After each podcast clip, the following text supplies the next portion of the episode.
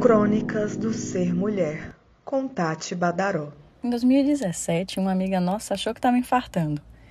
Ligou para a gente pedindo ajuda e, quando descreveu os sintomas, ficou claro que, na verdade, se tratava de uma crise de ansiedade.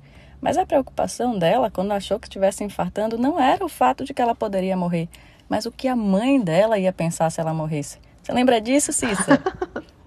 oh, se lembro. E a preocupação dela maior era aquela coisa, né?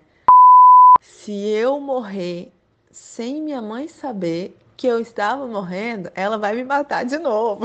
Se você quiser saber o final dessa história e o que é que isso significa no contexto atual de ser mulher, fique ligado.